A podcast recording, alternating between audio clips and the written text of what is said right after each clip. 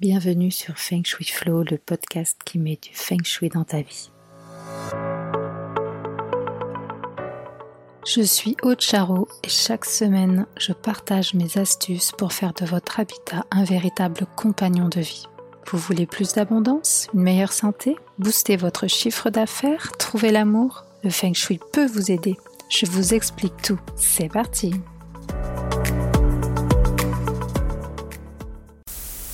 Hello, je suis ravie de vous retrouver aujourd'hui pour euh, ce 20e épisode, c'est-à-dire le dernier de la saison 2. Euh, je peux vous dire que je célèbre cet exploit. Euh, C'était pas facile pour moi de, de, me dire que j'allais lancer un podcast parce que depuis toute petite je n'aime pas ma voix. Et donc euh, et donc voilà sortir c'est une sortie de zone de confort pour moi. Euh, mais je mais je crois que ça crée vraiment un espace euh, d'échange entre vous et moi. Et, voilà ça me tient à cœur de d'essayer de, de, continuer sur cette jolie lancée. Donc euh, je vais faire une pause après la euh, après cet épisode mais mais j'espère vous revenir très vite pour pour la troisième saison Aujourd'hui, je voulais aborder le sujet de la loi de l'attraction. C'est un sujet qui semble être euh, assez à la mode euh, et c'est pourquoi je voulais partager avec vous ma vision. Euh, moi, je, la travaille, j'y crois énormément. Par contre, je crois aussi que ce n'est pas miraculeux et que voilà, c'est pas si simple et qu'il y a des codes, il y a une façon de de l'utiliser, on va dire ça comme ça, pour qu'elle soit efficace. Donc euh, voilà, parlons aujourd'hui de la loi de l'attraction.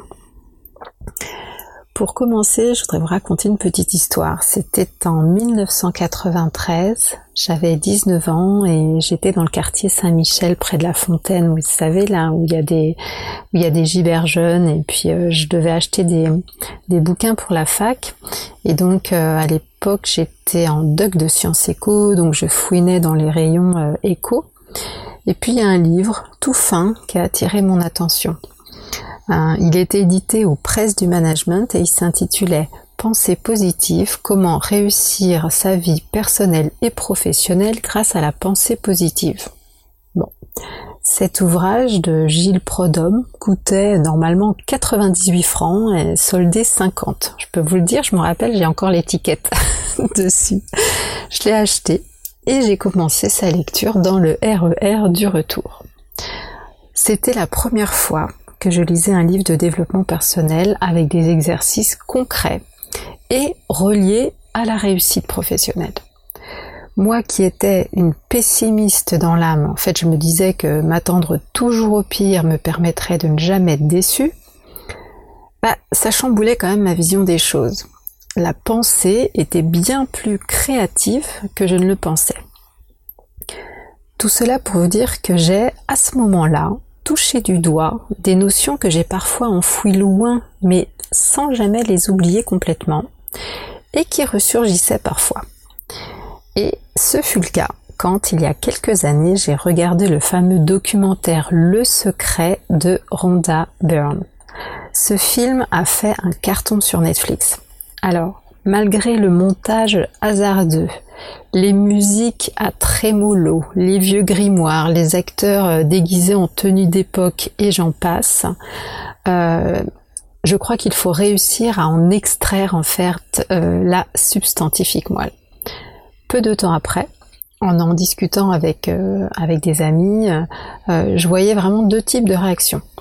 Certains avaient les yeux qui brillaient et puis disaient oh, mais si c'était si simple que ça, euh, pensez simplement à ce qu'on souhaite pour l'obtenir. Et puis d'autres étaient catégoriques mais ça marche pas, c'est des conneries. Dans la première version du document, puisqu'il y en a eu plusieurs, euh, Esther X euh, est une des maîtres de cérémonie.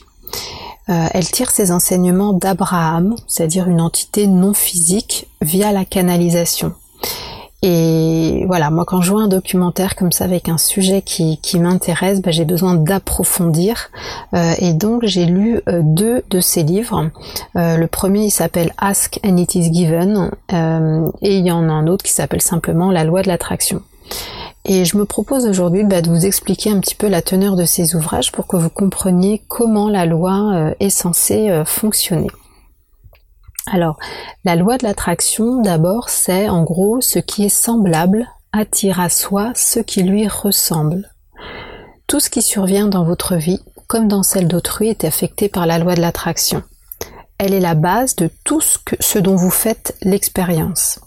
Elle réagit aux pensées que vous cultivez en permanence. Et donc, l'idée, c'est que vous créez votre propre réalité. Tout ce dont vous faites l'expérience survient dans votre vie parce que la loi de l'attraction réagit aux pensées que vous émettez. Que vous soyez en train de vous remémorer un événement passé, d'observer quelque chose dans l'instant ou d'imaginer l'avenir, la pensée qui vous occupe dans le présent déclenche une vibration. Et la loi de l'attraction y réagit instantanément. Il faut savoir que le non n'existe pas dans votre cerveau. Donc si une situation malheureuse vous révolte, elle va créer de l'émotion en vous.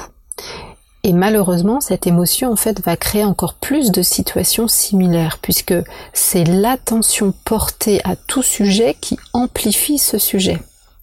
Parce que finalement, on active la vibration et que la loi d'attraction réagit à cette vibration qui devient amplifiée. C'est ce qui explique pourquoi en fait euh, ça ne marche pas ou pourquoi c'est trop difficile parce que nous sommes beaucoup plus habitués à réagir contre quelque chose qui nous déplaît, à nous focaliser sur ce qu'on ne veut pas obtenir, alors que notre attention en fait devrait euh, se porter sur des choses que l'on souhaite de façon à matérialiser nos pensées euh, dans cette direction. J'ai une amie vraiment pour laquelle euh, la loi de l'attraction, elle marche du feu de Dieu. Elle attire exactement tout ce qu'elle ne souhaite pas. Mais elle met tellement d'émotions à chaque fois qu'elle en parle euh, que bah, la, vibration euh, y répond quelque part. Donc vraiment, plus vous accordez de l'attention à un sujet, plus vous y pensez souvent et plus celui-ci devient puissant. Et finalement, plus le point d'attraction qui vous y relie est fort. Et donc, plus vous aurez de manifestations de ce sujet dans votre vie, exactement comme un aimant. C'est pour cela qu'il ne faut pas se focaliser sur ce qui est, mais sur ce que l'on souhaite. Il faut vraiment réorienter délibérément vos pensées.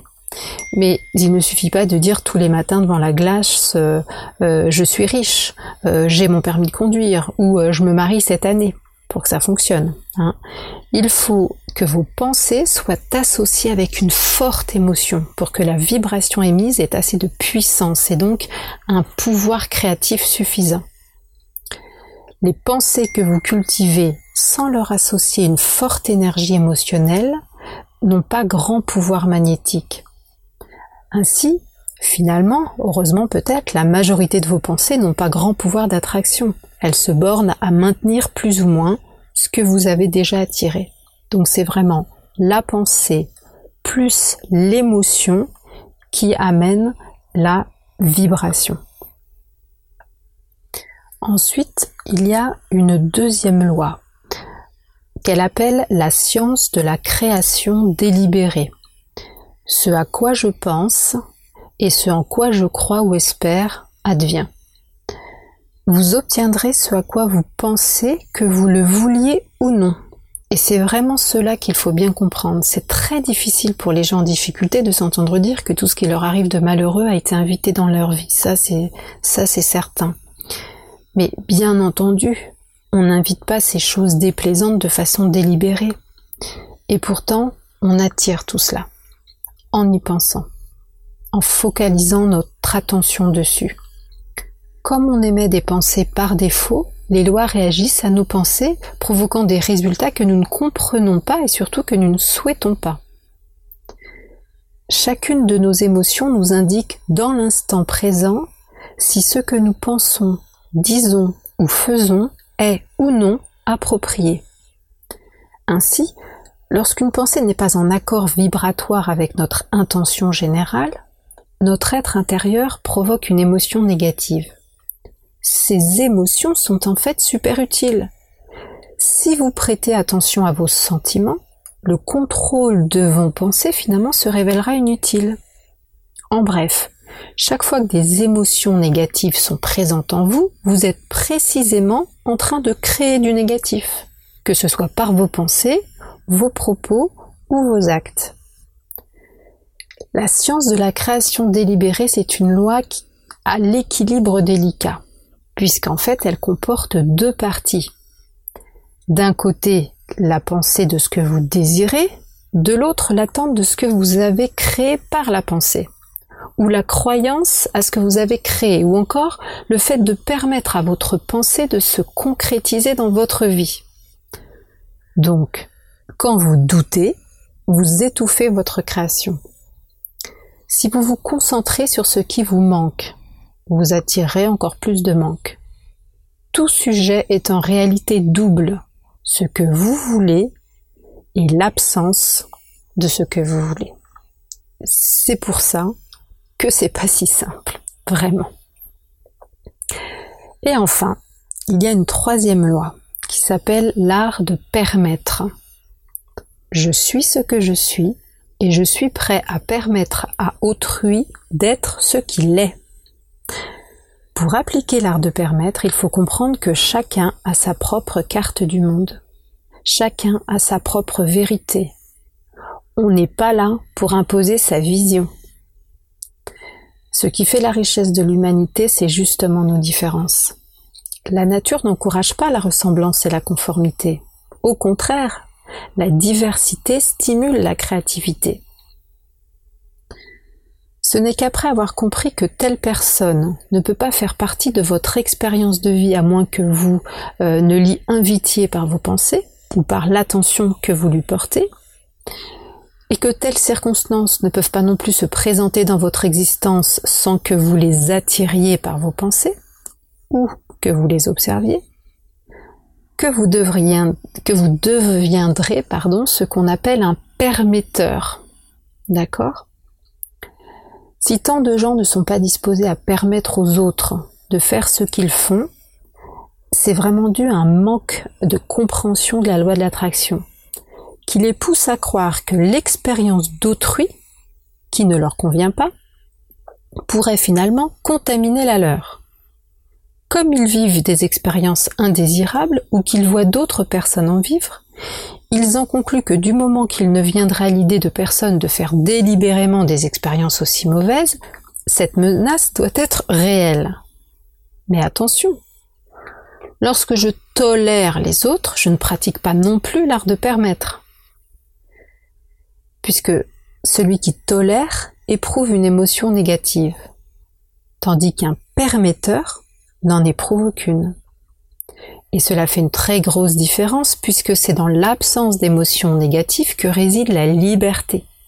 Vous ne pouvez pas connaître la liberté aussi longtemps que vous avez des émotions négatives. Vos pensées présentes préparent l'avenir.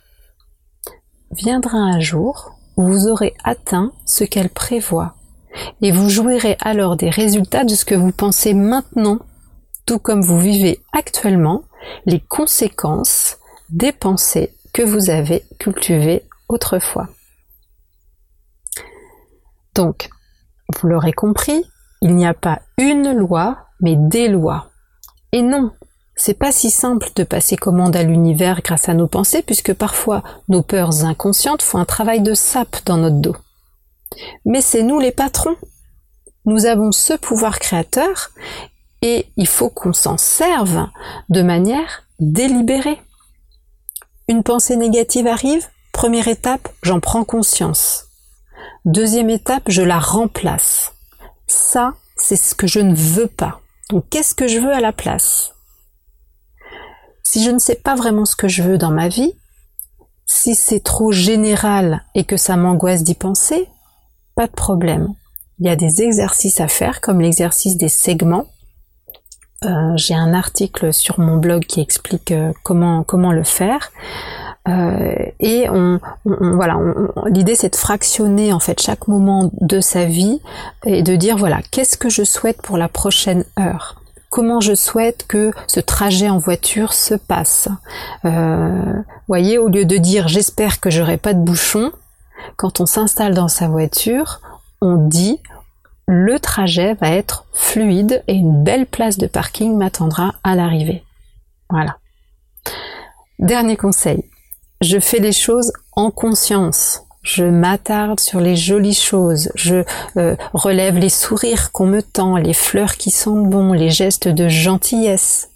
Au lieu de me focaliser sur le prix de l'essence, sur les métros bondés ou sur euh, le caractère épouvantable du nouveau collègue. Alors vous allez me dire maintenant, mais c'est quoi le rapport avec le feng shui? Mais sérieusement, vous ne faites pas le lien? Rappelez-vous de la trinité cosmique. La chance du ciel, la chance de l'homme et la chance de la terre. La chance de l'homme, c'est la loi d'attraction. La chance de la terre, c'est le feng shui. Et donc, selon ces principes, nous pouvons agir sur les deux tiers de notre potentiel de destinée, via nos choix de vie, nos pensées et via les lieux dans lesquels nous évoluons. La clé de la réussite, pour pouvoir saisir les opportunités générées par un environnement feng shui favorable, eh bien, c'est d'avoir une attitude constructive et positive et de faire les modifications en conscience en ayant bien en tête ses objectifs. Bref, en créant délibérément ce que nous souhaitons voir arriver dans notre vie.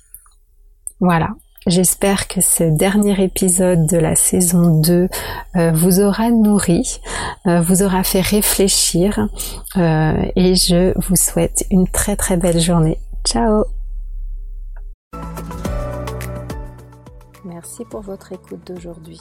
Pour aller plus loin, n'hésitez pas à lire les articles très détaillés que j'écris chaque semaine sur le blog de mon site fengshui-expert.fr. Pour ne rien rater des prochains épisodes, suivez-moi sur votre plateforme de podcast préférée ou sur mes réseaux sociaux. Vous me trouverez sous le nom Aude à la déco. Merci beaucoup, à bientôt et d'ici là, restez dans le flow.